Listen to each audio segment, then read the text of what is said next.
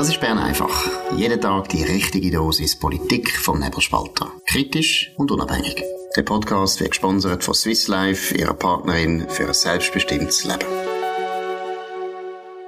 Ja, das ist die Ausgabe vom 31. August 2023. Dominik Feusi und Markus Somm.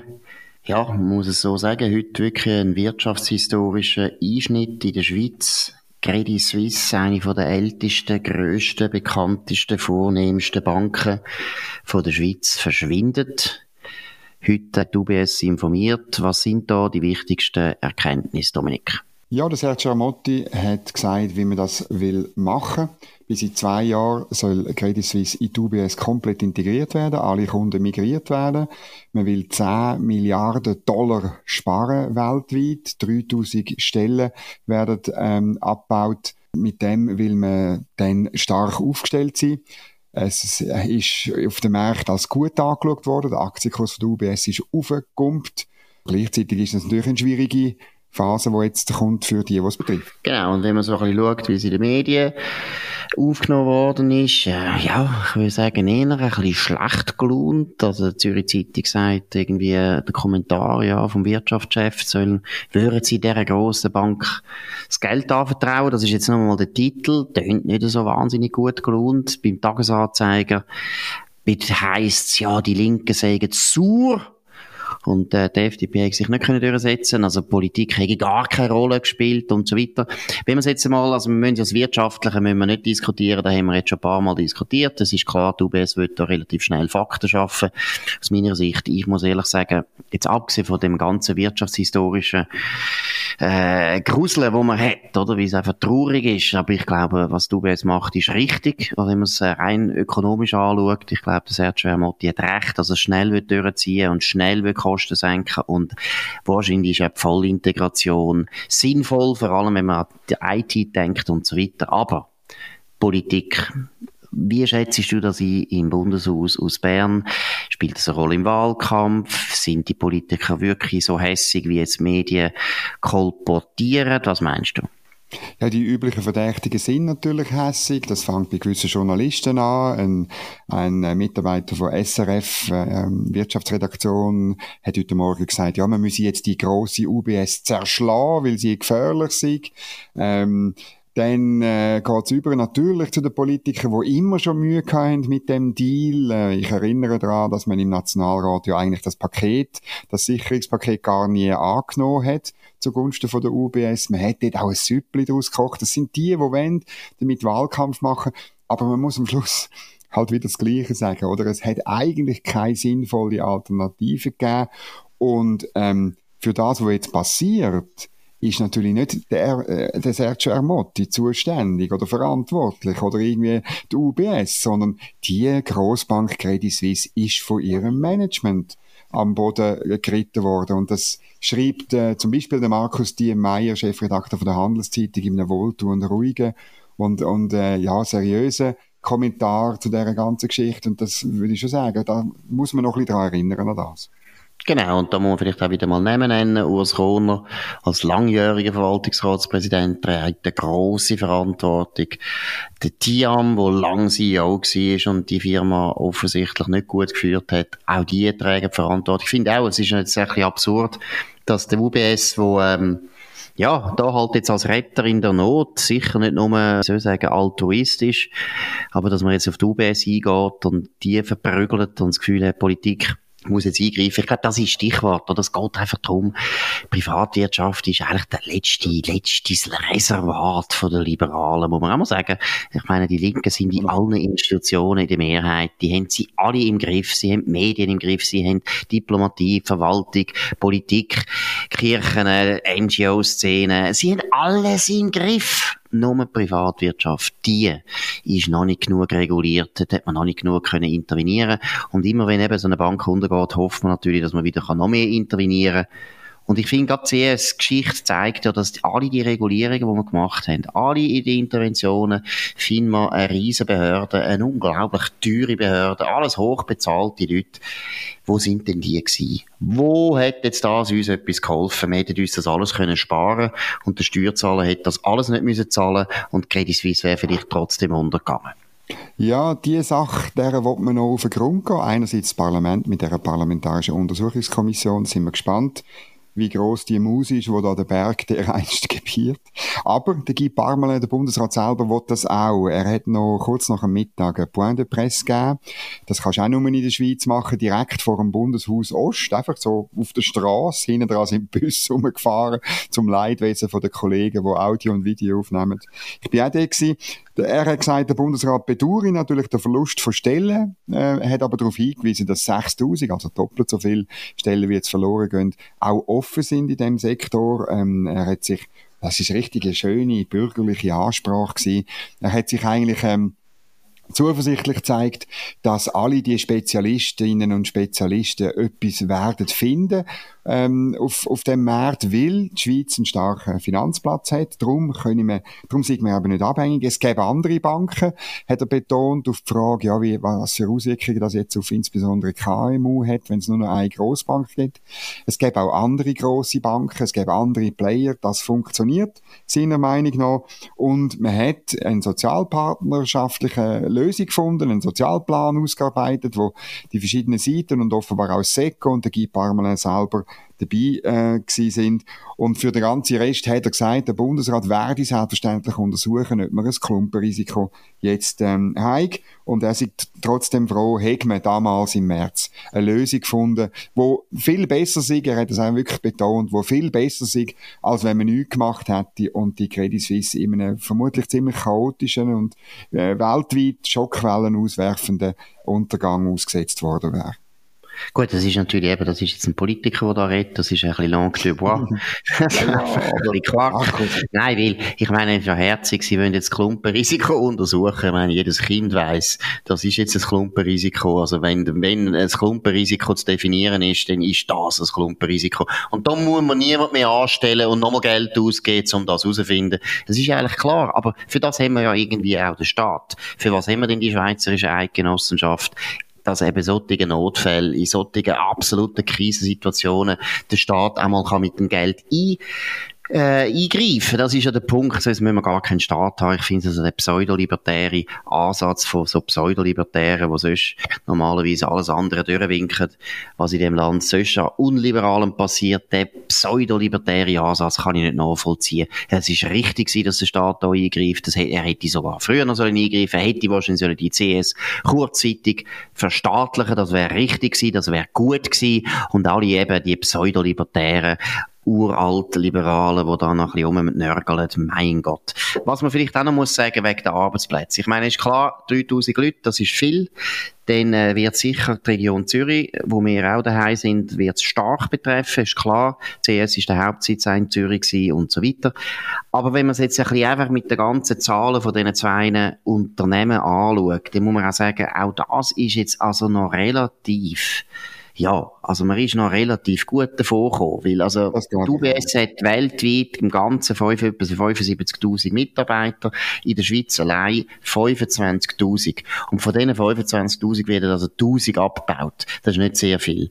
In der Schweiz, also Credit Suisse hat im Ganzen, auf der ganzen Welt 50.000 Mitarbeiter etwa und 16.000 davon in der Schweiz. Und von diesen 16.000 werden jetzt 2.000 Arbeitsplätze abgebaut abgebaut. Auch das ist nicht ein unglaublich radikaler Schnitt, wo wirklich äh, ja, volkswirtschaftlich enorme Auswirkungen hätte oder wo man eben die Arbeitslosenversicherung jetzt sofort müsste aufstocken und so weiter.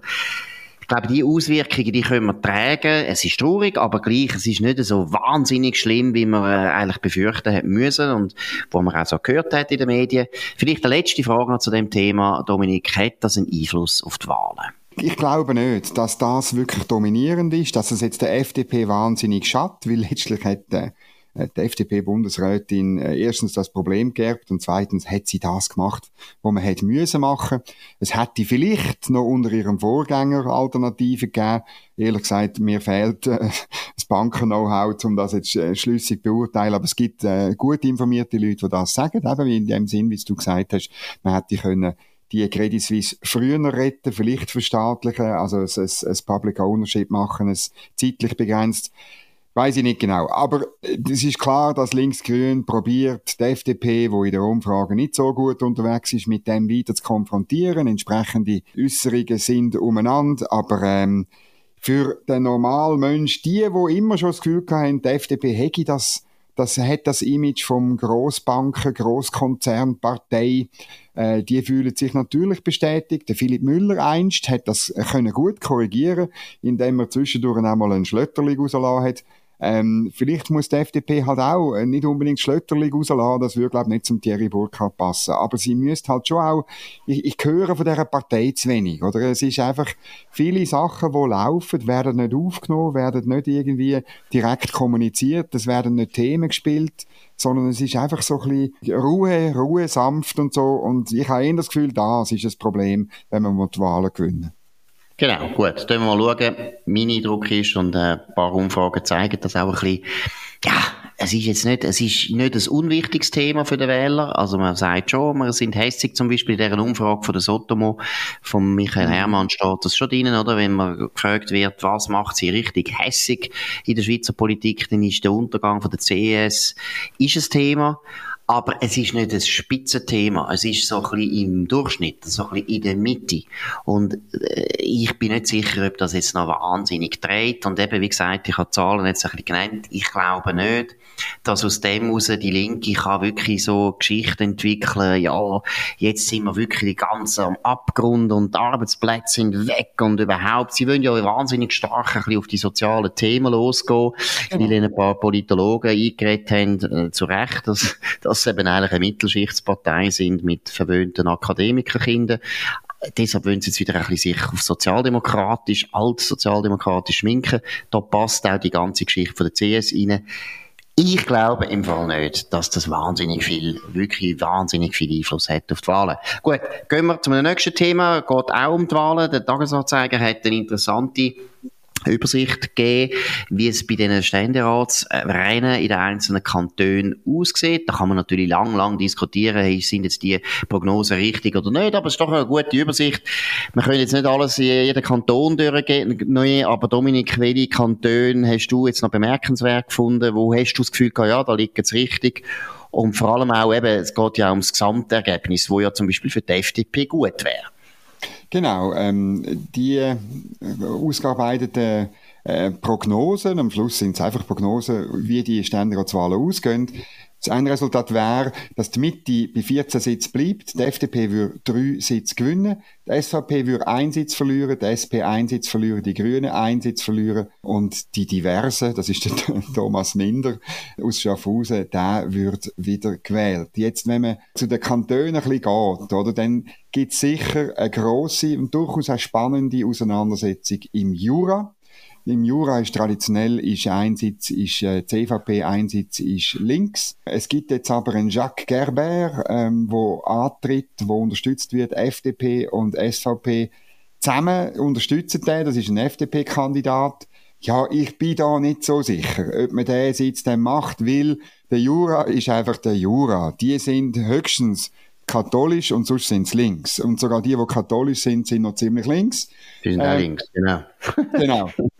Also, ich, aber ich muss dir sagen, ich kenne jetzt nicht die jetzige, die jetzige Verhältnisse im Jura nicht gut. Und lustig ist aber, dass auch die Tagesanzeiger-Journalisten, wo, wo ähm, das ausgerechnet haben, am Schluss dann der Sitz der FDP nicht zurechnet, oder? Also, das wäre wäre ein zusätzlicher Sitz. Dann was bei der Mitte läuft, ähm, ist, ist eben schwierig vorauszusagen an verschiedenen Orten, aber ich glaube, Sie können einen Sitz gewinnen, nämlich im Tessin. Das ist der zweite Kanton, wo ich wirklich anschaue. Oder im Tessin, ähm, traditionell hat immer die FDP einen Sitz gehabt und die Mitte hat einen Sitz gehabt.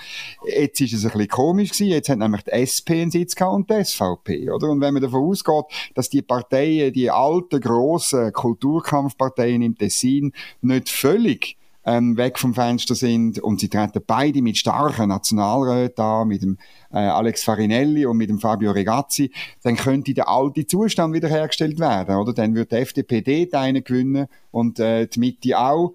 Dann könnte es sogar sein, dass die Mitte nicht gleich bleibt, sondern dass sie sogar einen gewinnt. Aber das ist sehr, sehr schwierig. Ja, und es wäre natürlich jetzt für die SVP noch unangenehm, wenn der Marco Chiesa, wo Ständerat ist im Tessin für die SVP und Präsident der Partei, abgewählt werden würde.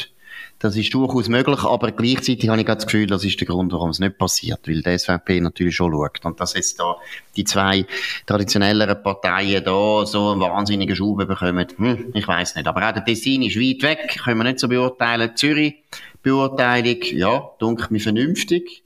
Dort ist der, der am meisten Chancen hat von der Neue kann man schon sagen, ist schon der Gregor Rutz, aber es ist also noch gar noch nicht gelaufen. Das Gleiche ist Bern, wo du gut kennst. Was würdest du dort äh, noch betonen? Die SVP darf eigentlich damit rechnen, dass sie den Sitz von Werner Salzmann in Bern wieder macht. Dann ist wirklich die Frage, der Sitz ist wirklich umkämpft, oder? Was mit dem Sitz, was mit dem Hans Stöckli ist. Er tritt nicht mehr an. Flavia Wasserfallen wird den Sitz in der SP behalten. Der Bernhard Pulver von den Grünen tritt an. Der ist immer gut gewählt worden als Regierungsrat, aber ich glaube einfach nicht, dass die Grünen ähm, so Durchschlagskraft haben, um die gut organisierte SP in Bern können zu schlagen. Dann kommt noch dazu, der Bernhard Pulver ist äh, Verwaltungsratspräsident vom Inselspital. Die hat müssen ein Spital schliessen. Es ist ähm, äh, ein riesen Verlust kommunizieren, wo er auch mitträgt, weil Investitionsentscheide äh, zu dem Verlust geführt haben. Man hat riesige Bauprojekte gemacht und so weiter. Sein äh, Nimbus ist sicher angekratzt. Darum würde ich sagen, eher, dass der Sitz ab Flavia Wasserfallen geht. Ja, also eben, du kennst es viel besser, aber so ich vom Schiff aus würde sagen, also Flavio Wasserfallen, ja, das ist jetzt eine von der grösseren Talente, es haben in der SP und ist eine jüngere Person, während der Bernhard Pulver, ja, hat jetzt gleich ein bisschen das Image vom ehemaligen Politiker, also von dem her bin ich also nicht so sicher, dass die Grünen, also eben, und du hast richtig gesagt, die SP hat schon eine rechte Wahlmaschine und das ist bei den Grünen nicht der Fall. Gut, aber es ist trotzdem interessant, wenn jetzt das würde bestimmen, dass nämlich die FDP äh, eine Mitte würde über treffen. Ja, das hätte ihnen wieder Diskussions, äh, Diskussionen ausgelöst, natürlich, wenn es um Bundesratswahlen geht. Aber das machen wir dann alles nach den Wahlen. Jetzt warten wir mal auf die Wahlen, dass die endlich kommen. Die sind jetzt bald die, ja, jetzt ist nicht mehr acht Wochen, jetzt ist es noch etwa acht, äh, siebeneinhalb Wochen. Anderes grosses Thema, das du heute im Nebelspalter gebracht hast, äh, äh meiner Meinung nach ganz eine gute Geschichte. Die eidgenössische Finanzkontrolle hat einmal unsere Solarsubventionspolitik angeschaut. Dominik, was ist aufgefallen? Ja, die Finanzkontrolle stellt fest, dass sie 2014 mindestens 600 Millionen Franken an Subventionen ohne Nutzen ausgegeben worden sind. Also man redet von wirkungslosen Förder Fördermitteln, und zwar etwa von 50 Prozent. Ähm, das stützt sich auf Angaben, muss man sagen, vom Bundesamt für Energie. Ähm, ich bin überzeugt, der sogenannte Mitnahmeeffekt, also dass jemand Subventionen kassiert für etwas, was er sowieso will bauen der könnte durchaus noch viel höher sein. Der könnte 70, 80, 90 Prozent sein. Ähm, genau. Und was auch noch kritisiert wird, ist, dass die, die Subventionen, wo es verschiedene gibt, gar nicht koordiniert sind miteinander. Das führt dazu, dass sehr viel Geld an kleine Anlagen geht, die wenig bringen. Und die Finanzkontrolle sagt, also bitte, tönt doch schauen, dass vor allem in Zukunft grosse Projekte subventioniert werden und nicht Tausende von ganz kleinen kleinen äh, Anlagen. Also bis Ende 2022, vielleicht noch ein paar Zahlen, sind 130.000 Solaranlagen mit insgesamt 1,5 Milliarden Franken subventioniert worden. Und die produzieren 2,6 Terawattstunden Strom pro Jahr. Das ist 4,5 Prozent von der gesamten Stromproduktion im letzten Jahr. Das ist einfach viel Geld für relativ wenig Strom. Ja, also du sagst es sehr vornehm, oder? Also hat man einfach Gott, mehr als eine halbe Milliarde einfach verbrennt, wie es uns so Freude macht. Ja, Gut, das ist grüne Politik. Könnt euch merken, das ist die Steinzeit. Die haben auch in der Höhle immer Zeug verbrennt und nie neues Zeug geschaffen. Gut, das ist wir tun jetzt halt, wir tun, ja, Mitte ist natürlich auch halbe Steinzeit. Oder erfunden hat die Politik Doris Leuthard. Das darf man ja, schon noch einmal sagen. Genau, da muss man unbedingt sagen, Doris Leuthard, eine von der ganz verheerenden Politikerinnen, die wir hatten in der Schweiz. Ihre Energiewende ist ein Witz ist ein Merkel-Witz, wo Deutschland noch viel mehr hat müssen dafür zahlen als wir, weil wir Gott sei Dank nicht alles so gemacht haben wie die Deutschen, aber wir haben genug Fehler gemacht. Vielleicht noch interessant, wieder mal ein bisschen eine schöne Freude für uns, wie das der Tagesanzeiger, das gleiche Thema, oder sich befassen damit. Philipp Reichen, das ist der Korrespondent, war, ist er immer noch Korrespondent vom Welschland? Ich glaube, ja. Ja, ja. Er hat eine Biografie mal geschrieben über den Hans-Rudi Merz. Ihr könnt euch erinnern, das ist der rechtsbürgerliche Bundesrat von der FDP, der in den linken Medien eben immer als rechtsbürgerlich eingestellt worden ist. Und der Philipp Reichen hat eine Biografie dürfen schreiben, für ihn ist auch autorisiert sogar. Da muss man auch sagen, Hans-Rudi Merz, äh, ja, weiss jetzt nicht, ob das der beste Journalist war für das, um einen, einen Freisinnigen wirklich zu würdigen.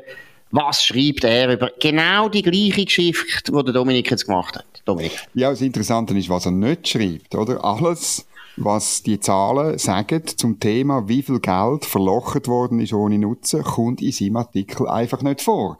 Dafür hat er in der ganzen Schweiz um telefoniert zum Leute finden, die sagen, also die, die Untersuchung sei ganz schlimm und man soll ja nicht die fünf Empfehlungen von der, von der Finanzkontrolle übernehmen. Und er hat gefunden, zum Beispiel der Roger Nordmann, äh, SP-Nationalrat. So eine Überraschung, hä?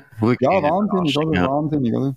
Ähm, auch, äh, auch der Direktor vom Hauseigentümerverband tut sich da, tut sich kritisch äußern und, äh, wer hat noch, ah, Genau, bei der BKW hat er auch noch angeläutet und es ist ganz lustig, auch beim Elektrizitätswerk von der Stadt Zürich. Und äh, die tun eben das ebenfalls kritisch anschauen. Es gäbe also keine, es gäbe also keine Überförderung von privaten Photovoltaik. Natürlich nicht. Wie kommen wir noch auf die Idee? Aber da sehen wir einmal, das ist der Journalismus, was übrig geblieben ist vom Journalismus in den Mainstream-Medien. Und das ist der Grund, warum es den Nebelspalter gibt und immer klare, präzise ausgewogene Informationen bekommen und ich mache das, sage das völlig unironisch und ich meine es ernst. Also, das ist es gewesen. Bern einfach auf nebelspalter.ch. Ihr könnt uns abonnieren auf nebelspalter.ch, Spotify, Apple Podcast und so weiter. Tönt uns weiterempfehlen, redet von uns, redet bei euren Freunden von uns, tönt uns vor allem hoch bewerten. Da würde uns sehr freuen. Wir hören uns wieder morgen zur gleichen Zeit auf dem gleichen Kanal. Bis dann wünschen wir eine ganz gute Zeit.